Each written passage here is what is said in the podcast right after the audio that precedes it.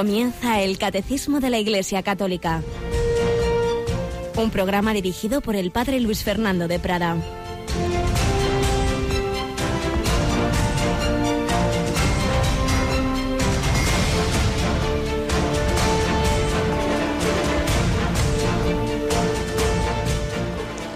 Alabados sean Jesús, María, José y también hoy los abuelos del Señor, San Joaquín y Santa Ana. Muy buenos días, mi querida familia de Radio María. Pues sí, hoy la Iglesia celebra a los padres de la Virgen María, según la tradición Joaquín y Ana. Ana, nombre muy bíblico que aparece ya en diversos personajes. Y Joaquín, no sabemos nada de los nombres ni ningún dato, en cambio, de los padres de San José, que a fin de cuentas es la familia por donde viene el mesianismo davídico, es la familia de David. Pero bueno, lo importante es esa veneración a aquellos que, que Jesús pudo tratar como abuelos. Y por eso desde hace años hoy celebramos, hoy tenemos muy presentes a los abuelos. Tenemos con nosotros no una abuela, sino una jovencita, Cristina Rubio. Buenos días, Cris. Buenos días, un término medio, ni jovencita ni abuela. Bueno, y aunque ni tú ni yo tenemos en la tierra ya los abuelos, pero siempre tenemos esas figuras entrañables, ¿verdad? Claro que sí, ahora los abuelos son, en mi caso, por ejemplo, nuestros padres. Y bueno, pues todos los oyentes de Radio María que, que nos escuchan y que tienen ese privilegio de poder tener a alguien que le llame abuelo pues hoy les vamos a tener muy, muy, muy presentes. Sí. Todos los papas lo han insistido en la importancia. Recuerdo cuando vino Benedicto XVI a Valencia, habló de los abuelos y el Papa Francisco habla mucho, mucho de, de, esa importancia, ¿verdad?, de aprender de la sabiduría, de la experiencia de los abuelos. Y ciertamente en otras culturas, civilizaciones, bueno, digamos en África, madre mía, los mayores, esos son los que cuentan. Aquí, en cambio, los dejamos enseguida de lado, ¿verdad? Y eso es una, una señal muy mala, muy mala. Pues vamos a encomendarnos especialmente y, por supuesto, también felicitamos a los que llevan ese patronazgo de Joaquín, de Ana, muchas Anas en, entre nosotros. Todos ellos les felicitamos y hoy en la Santa Misa se pueden escoger bien las lecturas de, que corresponden de lo que se llama la lectura continua, que sería pues lo que salió también en la misa dominical del Evangelio del Sembrador o se puede coger lecturas propias de esta memoria de Joaquín y Ana. Concretamente, el Evangelio es una, un fragmento muy brevecito de San Mateo, que como digo puede escogerse en lugar del de la, de la parábola del Sembrador, en que Jesús dice a sus discípulos, Bienaventurados vuestros ojos porque ven y vuestros oídos porque oyen. En verdad os digo que muchos profetas y justos desearon ver lo que veis y no lo vieron, y oír lo que oís y no lo oyeron. Y es que Toda la historia de Israel es una historia de esperanza, de que llegara el Mesías. Y por eso dice, muchos profetas y justos desearon ver lo que veis. Y vosotros, se refiere a los apóstoles, lo estáis viendo, estáis viendo a ese que esperaba Israel. Tenéis una gran gracia, un gran regalo. Habéis conocido al Mesías, pero mucho más. Es que ese Mesías no iba a ser un gran personaje inspirado por Dios, sino la propia encarnación de Dios, el Emmanuel. Con vosotros hay uno que no conocéis, al que no soy digno de desatar la correa de la sandalia, había anunciado Juan Bautista. Bueno, pues si Jesús le dice eso a los apóstoles, también nos lo dice a nosotros. Bienaventurados nosotros, porque hemos vivido ya después de Cristo y le hemos conocido y hemos recibido esa fe. Y sabemos que nuestra vida no está sola, que nos acompaña el Emmanuel, el Dios con nosotros, y que vive con nosotros para ser nuestro camino, verdad y vida, para llevarnos a la vida eterna. Y por eso, niños, jóvenes, matrimonios, padres, abuelos, ancianos, todos, nuestra vida debe ser vivida en esperanza, en esperanza. No vamos a la nada, vamos a esa familia eterna, eh, a compartir la familia de la Trinidad. Solo si uno se separa voluntariamente, si rechaza esa invitación, entonces se pierde, entonces se puede perder, porque Dios no impone a nadie su amistad, pero Él quiere salvarnos a todos. Por eso bajó del cielo a la tierra, por eso se insertó en una familia humana. Pues en ese espíritu y en ese agradecimiento estamos comenzando este día de San Joaquín y de Santa Ana. Y muchas personas que no le conocieron de niños, pues le conocieron después. Estamos en esta primera sección testimonial, estos últimos días recordando algunos conversos. Si hemos estado en Francia con, con Paul Claudel o con León Blas, nos vamos a ir a Inglaterra, a un famoso personaje cuyas eh, profundas ideas muchas veces citamos, por ejemplo a Monseñor Monilla le gusta mucho Chesterton. Vamos a hablar un poquito hoy y mañana, si Dios quiere, de este gran personaje, Gilbert Keith Chesterton.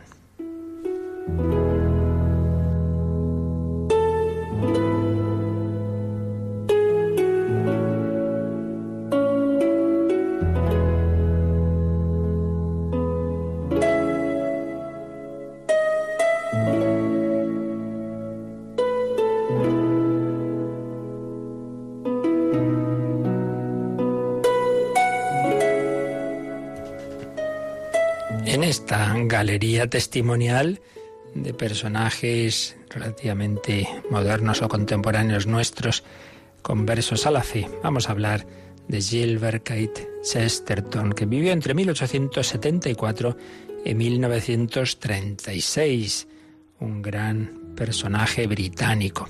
Y como en otras ocasiones, lo vamos a hacer con ese estilo de esas cartas abiertas que escribe el claretiano Padre Ángel Sanz a diversos personajes.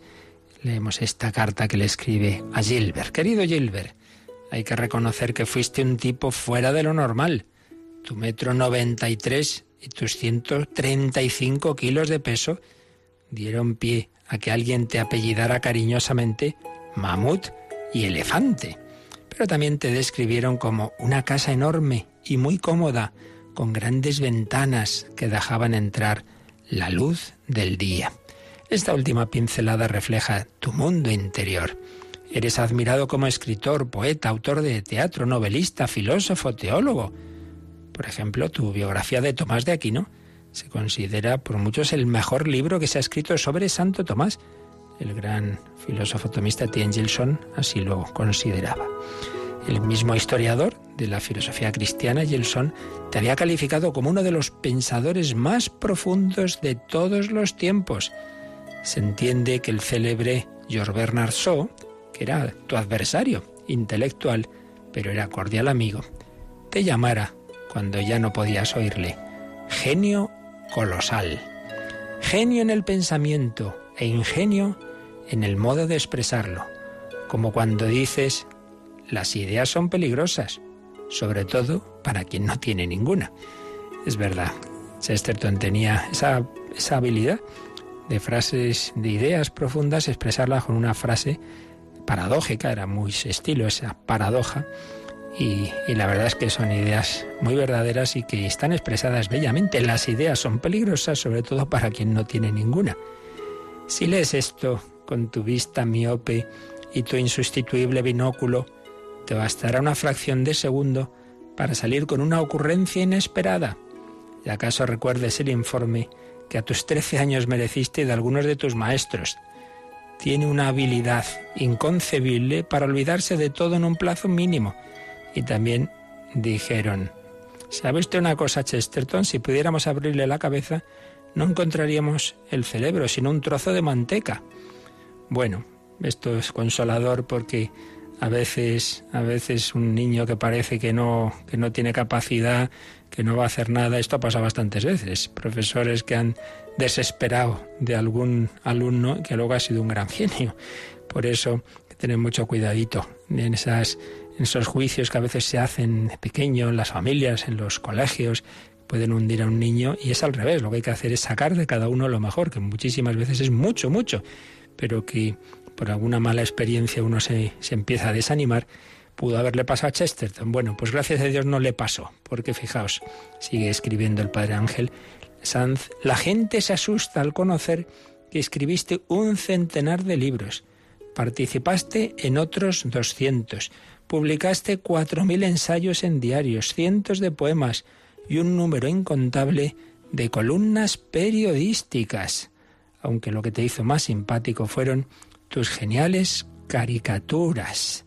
Digo caricaturas en la primera acepción del término porque te encantaba dibujar y reírte de ti mismo en tus dibujos, pero también sabías tomarte a broma en tus descripciones. Así, por ejemplo, sabiéndote un hombre de peso, alababas con humor la generosa cortesía que te había llevado a ceder tu asiento en el metro a tres señoras. Lo que ocupaba Chesterton valía para tres señoras o advertías en una conferencia a tus regocijados oyentes, no soy tan gordo como parezco, es que ustedes me ven amplificado por el micrófono. Bueno, pues también de aquí podemos sacar buenas enseñanzas, reírnos de nosotros mismos, no dramatizar lo que alguno puede considerar nuestros defectos, lo que alguno podría desanimarle, acomplejarle. Chesterton se reía, se reía de sí mismo. Por eso, sigue nuestro autor escribiendo, uno de los títulos que podría sostentar con pleno derecho es el de Apóstol del Buen Humor. Un buen humor escrito, gráfico y escenificado. Y es que supiste poner tu fulgurante ingenio al servicio de la mejor causa, hacer la vida más sana, más sonriente y divertida a los que tenían fe, siempre eso sí, desde un principio intocable, matar la estupidez sin atacar, sin destrozar a las personas.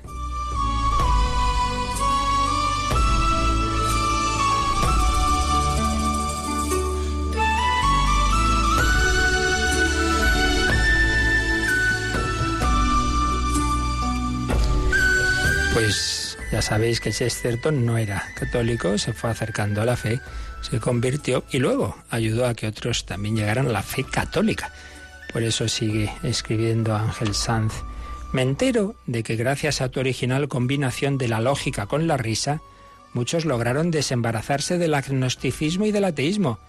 C.S. Lewis, el autor de las Crónicas de Narnia, Evelyn Bow, Graham Greene o Sir Alec Guinness, este gran actor son solo algunos ejemplos. Y es que eras tan divertido en la forma como serio en el fondo.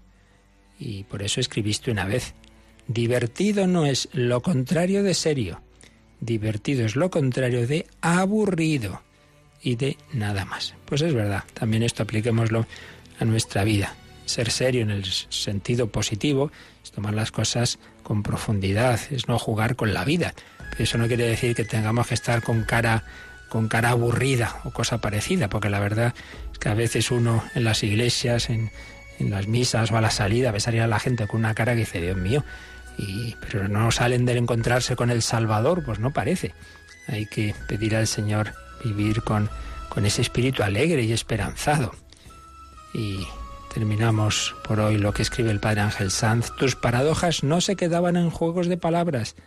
A veces comenzaban haciendo sonreír pero luego hacían pensar. Decías, por ejemplo, la Iglesia nos pide que al entrar en ella nos quitemos el sombrero, pero no la cabeza. Pues sí, es una idea famosa de Chesterton que la fe no quiere decir que dejemos la razón, que dejemos de pensar, en absoluto. Un hombre muy profundo que unió esa profundidad con la simpatía, con el buen humor. Mañana, si Dios quiere, seguiremos hablando de Chesterton que hay quien está promoviendo incluso su proceso de beatificación, pues pedimos al Señor que nos ayude a vivir con alegría nuestra fe, nuestra esperanza.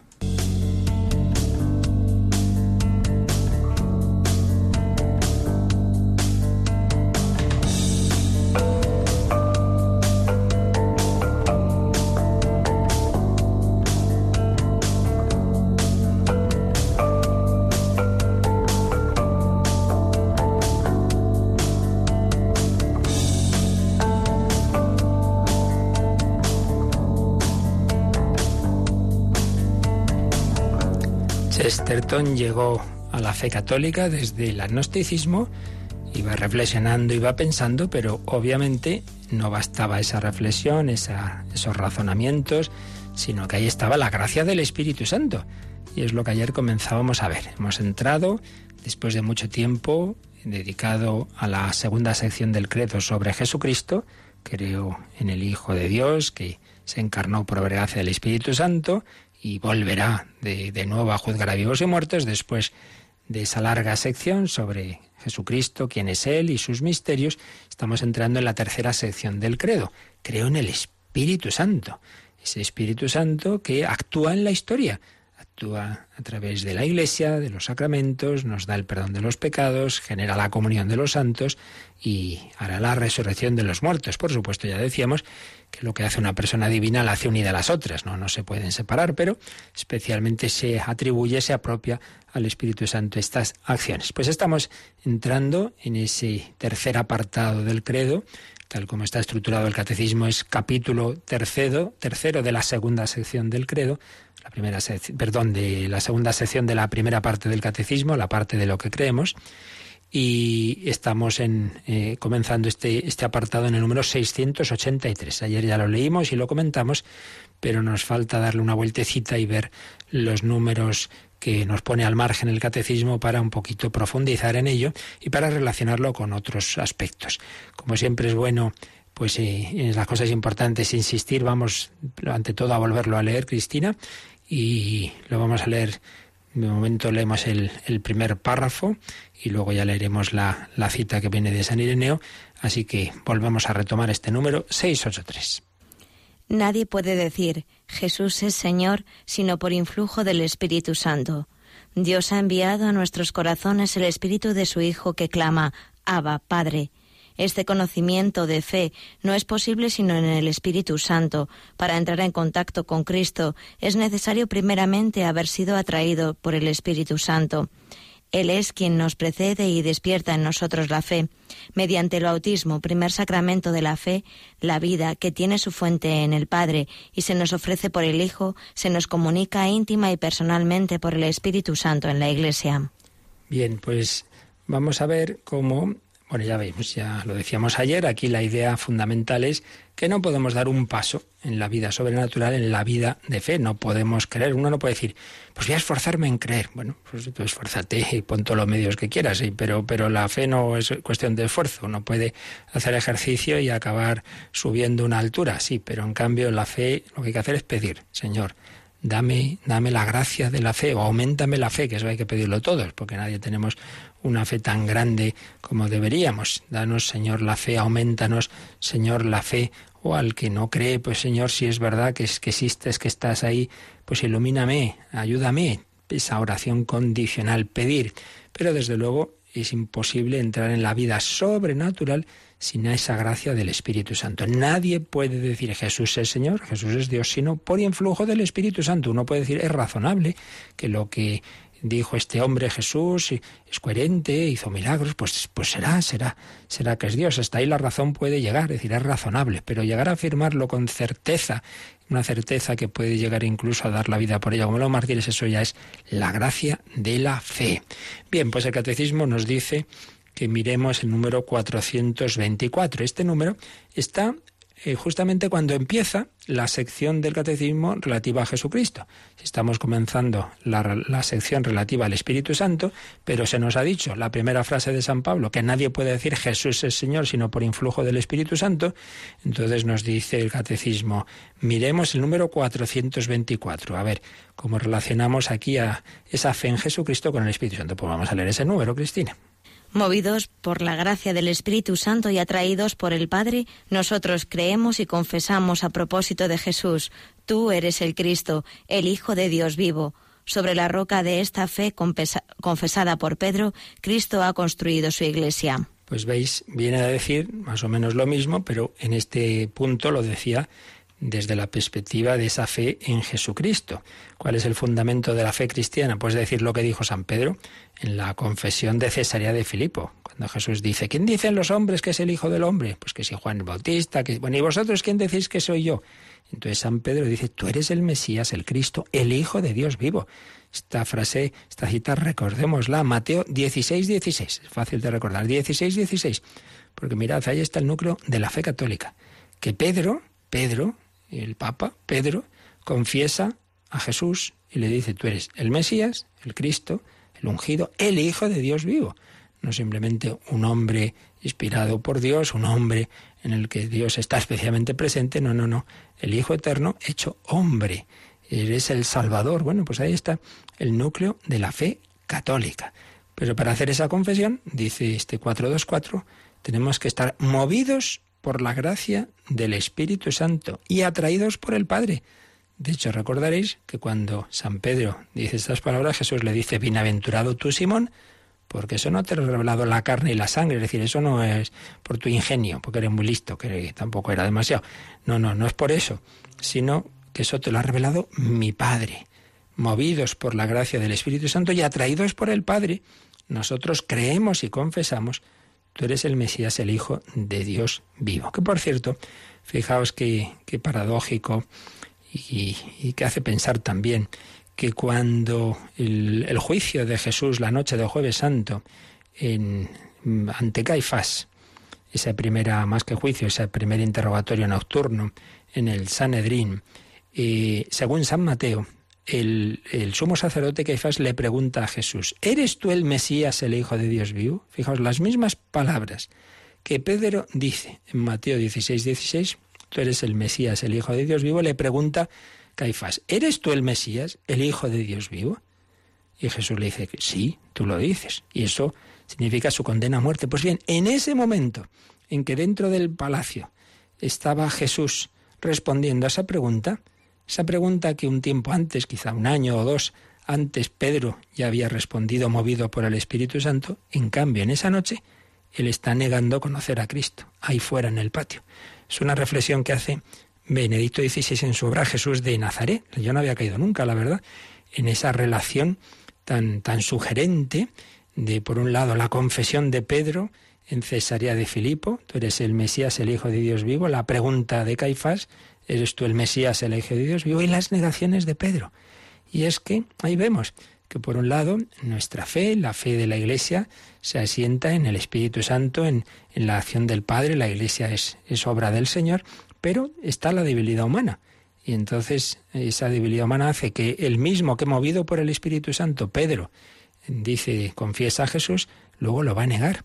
Y por supuesto también esa debilidad humana puede llegar a condenar a Cristo como aquel que representaba la suprema autoridad del pueblo de Dios, pero que en ese momento, pues, pues el personaje era un personaje que iba a lo suyo, que iba al poder, era una dinastía, la de Caifás, Anás, etcétera, que les, interesaban sus, sus, sus, cosas y ya está. Bueno, lamentablemente, pues esto es así y es así también en la iglesia muchas veces. Y por eso no tenemos que perder la fe ni escandalizarnos. Ah, es que el cura de mi pueblo, fíjate lo que hizo y se, qué escándalo y se marchó con el dinero. Sí, hombre, sí, y Judas también. Vaya, vaya descubrimiento al cabo de 20 siglos. Tenemos que saber distinguir pues lo que es la acción de Dios en su iglesia, que ahí está Jesucristo, y lo que es la debilidad humana. Pero cuando Pedro confiesa, pues es, eso, es Pedro, no es Simón, es Pedro, movido por el Espíritu Santo. Por eso este 424 dice, sobre la roca de esta fe confesada por San Pedro, Cristo ha construido su iglesia. Bien, pues este es uno de los números que nos sugiere el catecismo que relacionemos con, con el que estamos viendo del Espíritu Santo. Pero si ese 424 es de, de esta primera parte, la parte de lo que creemos, también nos dice que miremos el 2670. Y en cambio, este es de la cuarta parte, la parte de la oración. Una y otra vez, a ver si conseguimos que se nos quede, porque yo pregunto a mucha gente y nada, nadie se acuerda. Las cuatro partes del catecismo, no por saber cosas inútiles, sino porque es que son los cuatro aspectos de la vida cristiana, la fe, tenemos que tener buena formación doctrinal, la liturgia, eso hay que celebrarlo sobre todo con los sacramentos, la moral, eso hay que llevarlo a la vida, y la oración, porque sin oración, sin trato personal con, con, con, el Señor, con el Padre, con el Hijo, con el Espíritu Santo, con la Virgen, con los santos, sin ese trato personal, la fe se reduciría a una ideología, a unas ideas, a un moralismo, a unas prácticas. No, hombre, lo principal es ese trato personal. Pues vamos a esta cuarta parte. Entonces, en la cuarta parte nos encontramos este número 2670. A ver, ¿qué nos dice este número sobre el Espíritu Santo, Cristina? Nadie puede decir Jesús es Señor sino por influjo del Espíritu Santo. Cada vez que en la oración nos dirigimos a Jesús, es el Espíritu Santo quien con su gracia preveniente nos atrae al camino de la oración, puesto que Él nos enseña a orar recordándonos a Cristo. ¿Cómo nos dirigimos también a Él orando? Por fíjate. Como nos dirigimos también. ¿Cómo no dirigirnos? Ay, perdón. Por eso la Iglesia nos invita a implorar todos los días al Espíritu Santo, especialmente al comenzar y al terminar cualquier acción importante. Y añade una cita de San Gregorio Nacianceno. Si el Espíritu no debe ser adorado, ¿cómo se diviniza Él por el bautismo? Y si debe ser adorado, ¿no debe ser objeto de un culto particular? Entonces, fijaos, vuelve a retomar la misma primera frase. Nadie, la misma frase de San Pablo que aparecía también la primera en el número que estamos comentando. Nadie puede decir Jesús es Señor sino por influjo del Espíritu Santo. Esto ya lo habíamos visto, pero ahora, ¿cómo lo aplica? Pues lo aplica a la oración. Cada vez que en la oración nos dirigimos a Jesús, es el Espíritu Santo quien, con su gracia preveniente, es decir, previa a nuestra acción, nos atrae al camino de la oración. O sea, la verdadera oración no es cosa de que yo ahí medite mucho, es obra del Espíritu Santo. Por eso decíamos ayer que en toda acción, pero especialmente en la oración, hay que invocar al Espíritu Santo. Por eso dice, puesto que Él nos enseña a orar recordándonos a Cristo, ¿cómo no dirigirnos también a Él orando? Hombre, pues invoca al Espíritu Santo, ven Espíritu Santo. Por eso la Iglesia nos invita a implorar todos los días al Espíritu Santo, especialmente al comenzar y al terminar cualquier acción importante. No solo al, comenzar, también al terminar. Igual que hay que pedir y hay que dar gracias, ¿verdad? Y eh, hace una reflexión, esto es una reflexión muy, muy de los santos padres, y aquí nos ha puesto esta cita de San Gregorio Nacianceno, que dice, estaba mm, polemizando con aquellos que negaban la divinidad del Espíritu Santo y por tanto no querían que fuera divinizado. Y entonces cuando dice, si el Espíritu no debe ser adorado, si como ustedes dicen no hay que adorar al Espíritu, ¿cómo es que me diviniza Él por el bautismo? Si me diviniza es porque es Dios. Y si debe ser adorado, ¿no debe ser objeto de un culto particular? Si debe ser adorado, pues hay que darle un culto particular. Por eso hay oraciones especiales al Espíritu Santo y hay culto al Espíritu Santo. Ven y Creator Espíritus, ven Espíritu Santo. Que enseguida vamos a hacer esto también nosotros. Vamos a invocar al Espíritu Santo. Pues vamos a hacerlo con, pues precisamente con ese Beni Creator Espíritus y así pues le pedimos al Señor que realmente nuestra oración y nuestra vida pues esté movida por Él, por el Espíritu Santo, esté movida por aquel que es el único capaz de, de hacer que podamos confesar a Cristo, que podamos decir Jesús es Señor.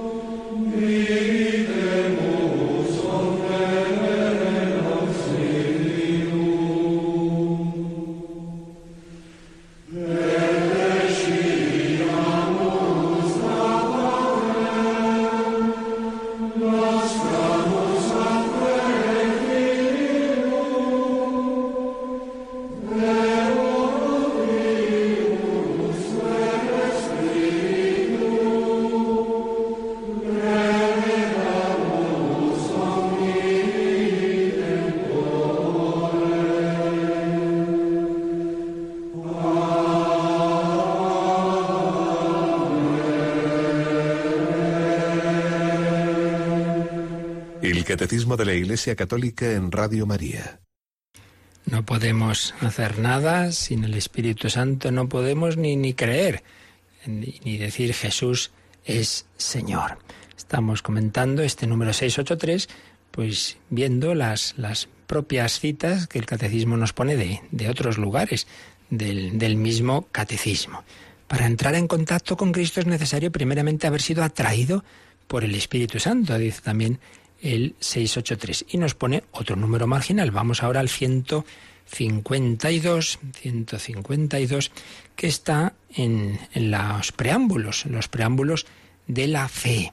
Y bueno, viene a decir más o menos lo mismo, con otras palabras, pero bueno, estas cosas importantes, cuantas más veces las veamos, aunque eh, parezca redundante, nos viene mejor. Pues vamos a leer ese número 152 que nos habla de la fe, de las características de la fe, que es eso de creer en el Espíritu Santo. No se puede creer en Jesucristo sin tener parte en su Espíritu. Es el Espíritu Santo quien revela a los hombres quién es Jesús, porque nadie puede decir Jesús es Señor sino bajo la acción del Espíritu Santo. El Espíritu todo lo sondea hasta las profundidades de Dios. Nadie conoce lo íntimo de Dios sino el Espíritu de Dios. Solo Dios conoce a Dios enteramente. Nosotros creemos en el Espíritu Santo porque es Dios. Y luego añade una frasecita a este número, la leemos también.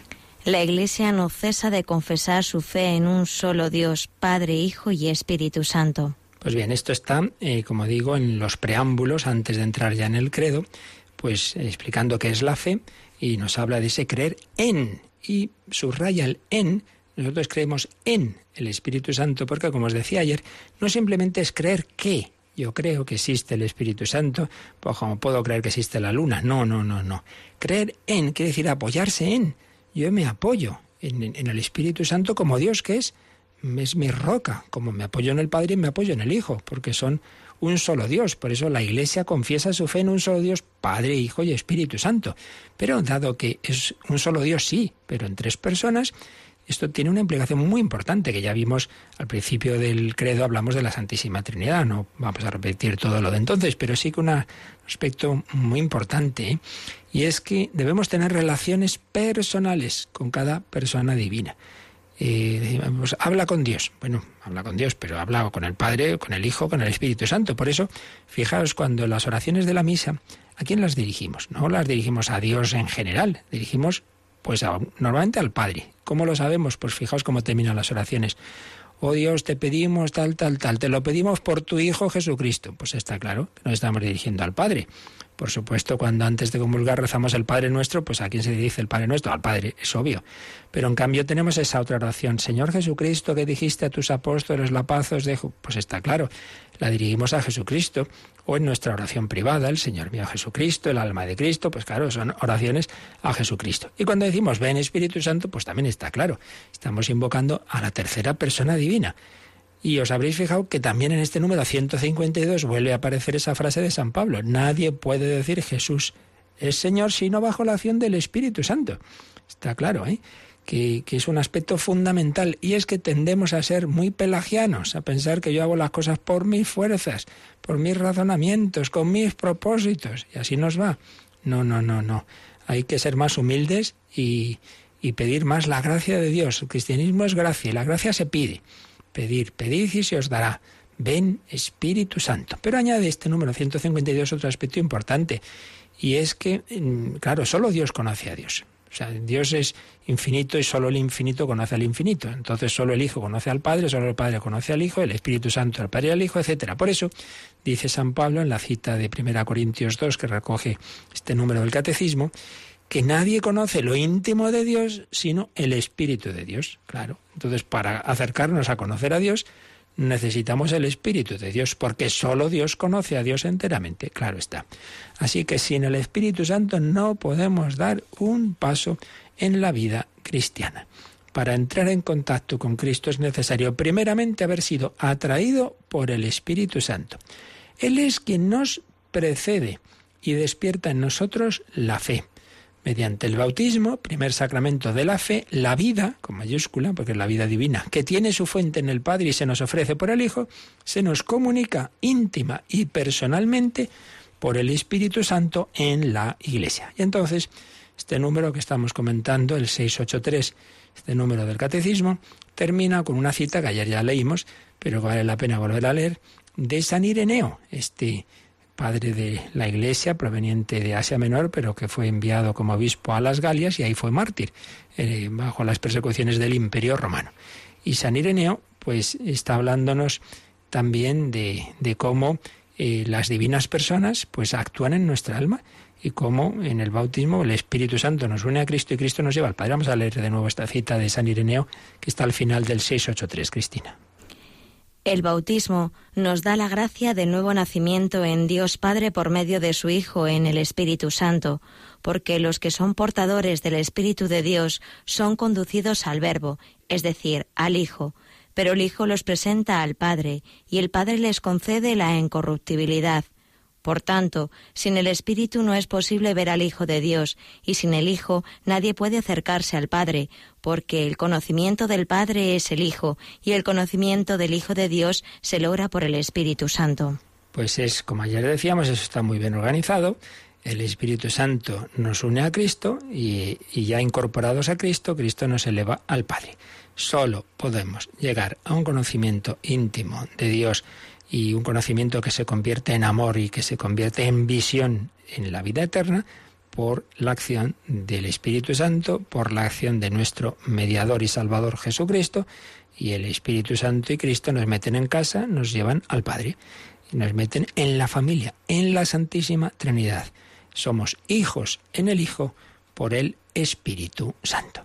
Pues bien, con esto yo creo que podemos terminar el comentario de este primer número del, que el catecismo dedica a esta tercera sección del credo. Creo en el Espíritu Santo y en, y en lo que hace el Espíritu Santo en nuestra vida. Estamos en los números introductorios, 683, pues vamos al siguiente, al 684. Y aquí se nos va a decir cómo el Espíritu Santo se ha revelado al final, o sea, Dios ha ido revelando su misterio de una manera progresiva. Primero reveló simplemente que hay un solo Dios, que revela ese nombre misterioso de Yahvé, pero luego Jesucristo nos revela que, que ese Padre, que ese Dios tiene un Hijo, que es Él, que son uno, que el Padre y yo somos uno, pero ya hacia el final de su vida, aunque ya antes evidentemente hay alusiones al Espíritu Santo, pero sobre todo va a ser ya al final cuando va a explicar especialmente que, que esa familia no son solo dos, Padre y Hijo, sino también el Espíritu Santo. Bueno, pues vamos a leer lo que nos dice sobre esto el número 684. El Espíritu Santo, con su gracia, es el primero que nos despierta en la fe y nos inicia en la vida nueva que es que te conozcan a ti, el único Dios verdadero, y a tu enviado, Jesucristo. No obstante, es el último en la revelación de las personas de la Santísima Trinidad. San Gregorio Nacianceno, el teólogo, explica esta progresión por medio de la pedagogía de la condescendencia divina. Entonces nos va a poner aquí una cita larga de este santo padre de Nacianzo, San Gregorio Nacianceno, al que llamaban el teólogo, por ser una gran mente, un hombre pues muy versado en la teología, una teología arrodillada, no una teología eh, abstracta, sino vivida en oración, pero también con mucha profundidad. Pues vamos a leer este texto en que San Gregorio Nacianceno explica cómo Dios en su pedagogía ha ido revelando su misterio. El Antiguo Testamento proclamaba muy claramente al Padre y más oscuramente al Hijo. El Nuevo Testamento revela al Hijo y hace entrever la divinidad del Espíritu. Ahora el Espíritu tiene derecho de ciudadanía entre nosotros y nos da una visión más clara de sí mismo. En efecto, no era prudente cuando todavía no se confesaba la divinidad del Padre proclamar abiertamente la del Hijo, y cuando la divinidad del Hijo no era aún admitida, añadir el Espíritu Santo como un fardo suplementario, si empleamos una expresión un poco atrevida.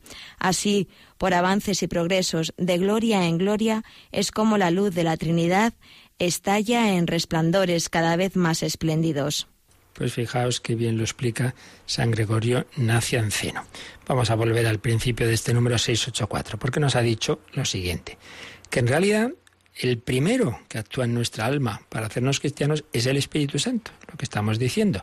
No llegamos a la fe sin la acción del Espíritu Santo. Si Dios no actúa en nuestra alma, si Él no se adelanta y Él nos mueve, porque incluso aunque uno diga, no, no, yo me he convertido porque yo he estado buscando, he estado reflexionando, sí, sí, claro, eso está muy bien, pero si has estado buscando y has estado reflexionando es porque Dios te ha estado empujando y ayudando. Stein no da los pasos que da así porque sí, sino porque Dios estaba actuando en su alma, en su corazón. Por eso el Espíritu Santo con su gracia es el primero, el primero que, que actúa en nuestra alma, es el primero que despierta, que nos despierta en la fe y nos inicia en la vida nueva. Una vida de la que Jesús dice en Juan 17.3 que consiste en esto, que te conozcan a ti, el único Dios verdadero, y a tu enviado Jesucristo. El Espíritu Santo es el primero que actúa, pero ese que es el primero que actúa en nuestra vida, en realidad fue el último que fue revelado explícitamente cuando Dios fue, a lo largo de la historia de la salvación, revelando quién era Él. Pues claro, como hacemos con todos, si nos presentan a alguien el primer día, no le decimos, mire, yo soy tal y de pequeño me pasó esto y sabe usted, yo siento. Y no, hombre, no. Empezamos por cosas más superficiales y bueno, si vamos tomando confianza con esa persona, pues según qué tipo de relación tengamos, puede que al cabo de meses o de años esto lo veo yo, pues personas que hablan con el sacerdote, van tomando confianza y a lo mejor al cabo de mucho tiempo, pues algo que nunca se han atrevido a contar a nadie, pues te lo cuentan. Claro, las cosas se van revelando progresivamente. Bueno, pues Dios ha hecho eso, en su caso no por vergüenza ni nada por el, estilo, sino precisamente por pedagogía porque igual que a los niños en catequesis no se nos ocurre, y si se nos ocurre hacemos mal, eh, empezar explicándoles cosas muy complicadas. Sería también como si en clase eh, llega un niño, yo qué sé, de, de 11 años y le explicas unas derivadas que son propias de segundo de bachillerato. El pobre niño no entiende nada, se puede desanimar, yo soy tonto. No, hombre, no, es que eso no es para tu edad. Bueno, pues Dios, nuestro Señor, nos ha ido revelando eh, las verdades progresivamente y también lo que se refiere a la parte moral. Por eso hay cosas que a veces nos pueden escandalizar. y como en el Antiguo Testamento pasaba esto y lo otro. Hombre, Dios va poco a poco subiendo el nivel. Ya lo dice Jesús, por ejemplo, a propósito de lo del divorcio. Por la dureza de vuestro corazón lo permitió Moisés, pero no, no, ese no era el plan de Dios. Dios va pidiéndonos cada vez más porque nos va dando también cada vez más su gracia. Bueno, pues esto ocurre en la revelación. ¿Cómo se ha revelado un misterio tan, tan misterioso? Valga la redundancia y tan difícil como es el de la Trinidad. Pues primero tenía que quedar claro que solo hay un Dios. Porque no hay que olvidar que en el mundo antiguo, en ese mundo en el que se mueve Israel, casi todos los pueblos eran politeístas. Creían en muchos dioses, ídolos, etc. Entonces lo primero que había que dejar claro es que solo hay un Dios. Claro, si en ese momento todavía eso no está claro, se empieza a decir que en Dios está el Padre, el Hijo, el Espíritu Santo, pues lo más seguro es que hubieran hecho tres dioses hubieran hecho un politeísmo. Entonces, no, no, no. Primero había que asentar esa unicidad de Dios. Eso era lo primero. Por eso dice San Gregorio Nacianceno en este texto que nos ha leído Cristina, que ante todo el Antiguo Testamento proclamaba muy claramente al Padre. No lo llamaba casi nunca así, sino, bueno, Dios, Yahvé, el Señor, Kyrios, Adonai, el Sadai, distintos nombres que recibe Dios, pero que dejan claro que solo hay un Dios, solo uno y dice muy claramente al Padre y más oscuramente al Hijo, pues es verdad que ya hay anticipos, que ya hay eh, palabras y, signos que luego mirados en perspectiva dice, ah, mira, aquí ya se iba anunciando que no chocara tanto que, que, había un hijo. El propio Jesús en diálogo con los fariseos les cita, por ejemplo, ese salmo en que David dice esto, dijo el Señor a mi Señor, el Señor a mi Señor, o sea que hay dos señores ahí, hay un diálogo. Dijo el Señor a mi Señor, siéntate a mi derecha. Si David, si es hijo de David, ¿cómo David lo llama Señor? Dice Jesús. Bueno, esto ya lo vimos en su momento cuando vimos los textos bíblicos sobre Jesucristo. Aquí simplemente recordamos esto, que el Antiguo Testamento primero dejó claro que hay un solo Dios y entonces ahí aparece el Padre. El Nuevo Testamento ya nos revela al Hijo. Ya nos revela que, que Jesús es Dios sin que, deje, sin que haya dos dioses, porque el Padre y yo somos uno. Son dos personas, pero comparten una única naturaleza. Y ya va, dice, haciendo entrever la divinidad del Espíritu Santo. Que aparece, ya va apareciendo también, claro, en el, Nuevo Testamento. Ya San Juan Bautista habla del Espíritu Santo y dice que Jesús lo derramará sin medida, el Espíritu Santo, en la encarnación, en la anunciación. El Espíritu Santo vendrá sobre ti. Se va hablando del Espíritu Santo, pero sobre todo ya la última cena donde Jesús, de una manera más clara, más explícita, nos lo dice. Yo os enviaré el Espíritu Santo. Y dice, ahora ya, en la vida de la Iglesia, ya, ya claramente el Espíritu Santo tiene derecho de ciudadanía entre nosotros y nos da una visión más clara de sí mismo. Pero antes dice, no era prudente, no era prudente. Cuando aún no se confesaba la divinidad del Padre, cuando no estaba asentada esa fe en el único Dios, proclamar la divinidad del Hijo, pues hubiera, no hubiera sido prudente. Y cuando aún no habían llegado a creer en, Jesús como Dios, empezar a hablar del Espíritu Santo, pues ya era demasiado lío para esas mentes, ¿no? Sino que poco a poco Dios lo ha ido revelando. Por eso dice San Gregorio, por avances y progresos de gloria en gloria, es como la luz de la Trinidad estalla en resplandores cada vez más espléndidos. Ahora ya al final, pues nos podemos encontrar, por ejemplo, con el final del Evangelio de San Mateo id y bautizad, bautizad a todos en el nombre del Padre y del Hijo y del Espíritu Santo. Esta frase ya la comentamos bastante cuando hablamos de la Santísima Trinidad al principio del credo, pero es bueno siempre recordar que esto está al final de San Mateo. Y además fijaos qué, qué profundidad, porque dice, bautizad en el nombre, en singular, del Padre y del Hijo y del Espíritu Santo. En singular, hay un solo Dios, pero hay tres personas. En el nombre del Padre y del Hijo y del Espíritu Santo, al mismo nivel, tres personas divinas, un único Dios que nos quiere bautizar, es decir, meter en su casa, meter en la familia. El Espíritu Santo es el primero que actúa en nuestra alma, pero ha sido el último en ser revelado. Y aquí el número marginal que nos pone el Catecismo Cristiano es el 236. Vamos a este número, 236 que están en esa parte que ya vimos de la Santísima Trinidad, la revelación de la Santísima Trinidad. Eh, y bueno, vienen aquí unas palabrejas, palabrejas griegas que ahora enseguida explicamos. Vamos a ver, lo leemos. Los padres de la Iglesia distinguen entre la teología y la oeconomía designando con el primer término el misterio de la vida íntima de Dios Trinidad, con el segundo todas las obras de Dios por las que se revela y comunica su vida. Por la oeconomía nos es revelada la teología, pero Inversamente es la teología la que esclarece toda la economía. Las obras de Dios revelan quién es en sí mismo e inversamente el misterio de su ser íntimo ilumina la inteligencia de todas sus obras. Así sucede analógicamente entre las personas humanas. La persona se muestra en su obrar y a medida que conocemos mejor a una persona, mejor comprendemos su obrar. Bien, estas palabrejas un poco están en letra pequeñita este número porque es un poco, digamos, de ampliación, un poquito técnico, ¿no? Son unas palabras griegas, teología esa ya la conocemos más, conocimiento de Dios, y economía, de ahí viene economía, que uno dirá que tiene que ver la economía con la Trinidad. Bueno, es que economía es el plan, el plan de Dios, es cómo Él ha organizado las cosas, cómo ha actuado. No, no, no tenemos que ir a cosas de dinero, eso ya es una aplicación de nuestro mundo, pero es algo mucho más profundo. Aquí esto nos da, nos daría una explicación que ya se nos queda hoy el, el tiempo corto, lo haremos si Dios quiere mañana, pero en dos palabras viene a ser esto que por un lado está la consideración de la Trinidad en sí misma. Aunque Dios no hubiera creado a nadie, pues Dios en sí mismo es Trinidad, es Padre, Hijo y Espíritu Santo. Entonces ese es lo que se llama la Trinidad inmanente, la Trinidad en sí misma. Y ahí está la teología, la consideración de la teología, el conocimiento de Dios en sí mismo.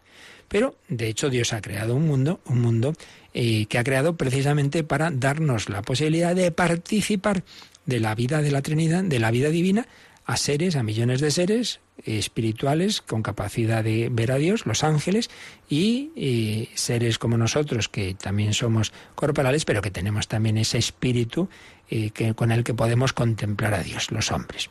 Entonces eso es la economía, la oeconomía en griego, la economía que quiere decir el plan de Dios, la dispensación divina, los planes de salvación, para eh, permitirnos llegar a participar de la vida de la Trinidad. Entonces ahí es de lo que se dice la Trinidad económica. Suena así raro, ¿verdad? Pero es en este sentido. La Trinidad en sí misma como es Dios en sí mismo, aunque no hubiera creado, Dios siempre sería Padre, Hijo y Espíritu Santo, es la Trinidad inmanente. La teología nos muestra esa Trinidad en sí misma. Pero la Trinidad económica, la economía es la acción de las divinas personas en nuestra vida para llevarnos a participar de su propio misterio, para entrar en su felicidad divina, en su naturaleza divina. A eso se refiere. Por eso, lo ha puesto aquí este número, nos lo ha recordado este número, el catecismo, el 684 del catecismo, porque nos estaba diciendo que, que la última persona que se nos ha revelado es el Espíritu Santo. Se nos ha revelado en ese plan de Dios, en esa economía divina. No quiere decir que sea menos importante, es tan, tan divino el Espíritu Santo como el Padre y el Hijo. Pero de hecho, en el plan de Dios, por razones pedagógicas que nos ha explicado San Gregorio Nacianceno, pues ha sido la última persona en revelarse, es lo que quiere decir. De todas maneras, mañana le damos una vueltecita más a esto de la economía y la teología porque tiene bastante enjundia. Bueno, de momento nos quedamos aquí. Lo importante que nos está enseñando el catecismo, pues ya lo estamos diciendo, es que la vida cristiana no se puede vivir simplemente con buenos propósitos y buenas ideas, sino que necesita ser movida por el Espíritu Santo, por esa gracia que nos comunica Jesucristo. Ven, Espíritu Santo, necesitamos la fuerza del Espíritu Santo. Al Espíritu Santo y su gran sacramento de la confirmación se dedicó la JMJ de Sydney en 2008 con un himno muy bonito que ahora recordaremos para acabar nuestra catequesis de hoy en oración, pero también como siempre podéis ahora, si tenéis alguna consulta, alguna pregunta, también la podéis hacer.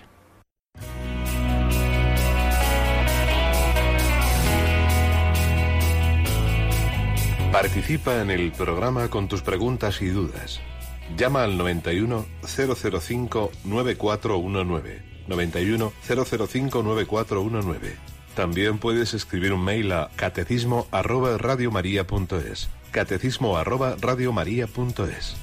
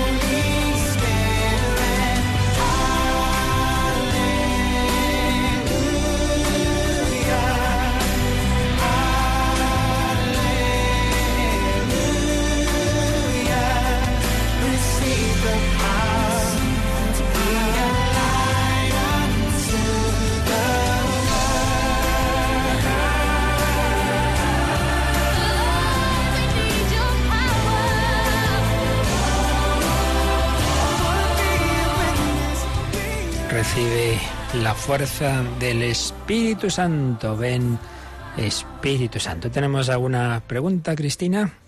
Tenemos una de ayer que nos hizo Pilar de Valencia. Nos contaba pues un poco su historia, que hacía años que se había peleado con su madre, había dejado de hablar con ella y su madre había fallecido. Y esta situación pues no la dejaba descansar, tenía esa culpa que no la deja vivir y quería que le diera un consejo, una recomendación. Bueno, en primer lugar, como siempre decimos en cosas tan personales, yo le aconsejaría que esto lo, lo hablara, supongo que lo habrá hecho, pero bueno, eh, a ser posible eso con calma, con algún sacerdote, que siempre no es lo mismo que aquí media palabrita en, la radio, pero en lo que yo pueda decirle, porque esto pasa mucho, ¿no? A todos nos, nos, nos, pasa, ¿no? Cuando ya a toro pasado miramos ahí que ya falleció esta persona y sobre todo si son los padres, pues siempre nos queda la cosa ahí. Eso lo hice mal, aquella vez que me enfadé, no hice lo que debía. Y, y es verdad que eso ocurre. Bueno, pero igual que Dios perdona y olvida, pues hombre, eh, que piense que eso, que le ha pedido perdón al Señor, le ha pedido perdón a su madre, pues ya está, hombre. Ella estará con el Señor, así lo esperamos y confiamos y pedimos, y entonces ya solo va a ver las cosas en positivo. Entonces, ni Dios ni su madre querrá que esté amargada recordando aquello. Todos cometemos errores, todos tenemos veces que decimos cosas que nos gustaría no haber dicho, pero no hay que estarse torturando ya el resto de la vida. No, porque Dios no quiere eso. Dios perdona y olvida, y seguro que su madre también. Así que que no le dé más y que piense eso, que el Señor perdona y que, y que hay que quedarse con lo positivo. Habrá hecho muchas más cosas buenas con su madre que la negativa. No vamos a quedarnos solo con lo negativo, pero eso nos pasa. Así que nada, mucho ánimo y esperanza. ¿Qué más, Cris? Pues Jaime de Tenerife quería que le diera pues un libro o alguna reseña sobre la inhabitación trinitaria. Ah, bueno, pues así ahora mismo, mejor lo digo mañana, porque así de pronto tendría que, pensarlo un poquito.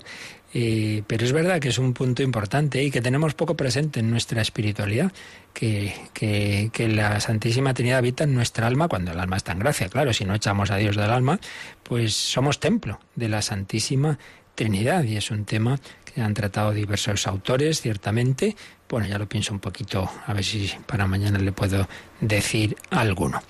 Y nada, vamos a terminar, pero no lo queremos hacer sin, sin recordar dos o tres cosas. Una, pues de nuevo, que hoy felicitamos especialmente a los abuelos y a los que llevan ese nombre de Joaquín y Ana, y la importancia de que los abuelos sepan transmitir la fe en este mundo en que tantas veces pues ya los hijos no lo hacen, pues esa función tan importante de los abuelos, que fue decisiva, por ejemplo, en la Unión Soviética cuando todo el régimen de terrible persecución bajo el comunismo, muchas veces eran las abuelas que en secreto bautizaban a los hijos y, y hacían ahí su, su labor, y esa labor fue fundamental. En segundo lugar, Recuerdo que esta noche tenemos un programa El Hombre de Dios que aunque ahora no, estos días no podemos hacer en directo porque tenemos ahí todo el equipo por ahí en distintas actividades apostólicas, pero esta noche vamos a tratar un tema, reponemos un, programa que, que, ayudó mucho en su momento sobre la providencia y el mal, como Dios permite el mal, pero de todo ello saca bien. Os lo sugiero, aconsejo esta noche a las 11 y finalmente os repito la petición que ayer hacíamos entre la fiesta de ayer San Ignacio, perdón, Santiago y el día de San Ignacio, a ver si en esta semanita reponemos que este mes nos hemos dormido con los donativos y ha habido un bajón considerable y necesitamos la ayuda de todos día a día, que vivimos al día, un par de meses o tres sin donativos, eh, pues, pues cerramos. Así que os pedimos ese empujoncito eh, en atención a estos grandes santos, Santiago Apóstol, patrono de España y San Ignacio de Loyola esta última semana de julio, a ver si recuperamos lo que en este mes no habíamos recordado quizá mucho, esa necesidad y muchos donantes se han dormido quizá por las vacaciones. Sabéis que podéis ir a los bancos, entrar en nuestra página web o llamar al 902 500 518, ese donativo pequeño o grande para que Radio María siga anunciando la buena noticia. Que paséis un feliz día en el Señor, así se lo pedimos. La bendición de Dios Todopoderoso, Padre, Hijo y Espíritu Santo, descienda sobre vosotros. Alabado sea Jesucristo.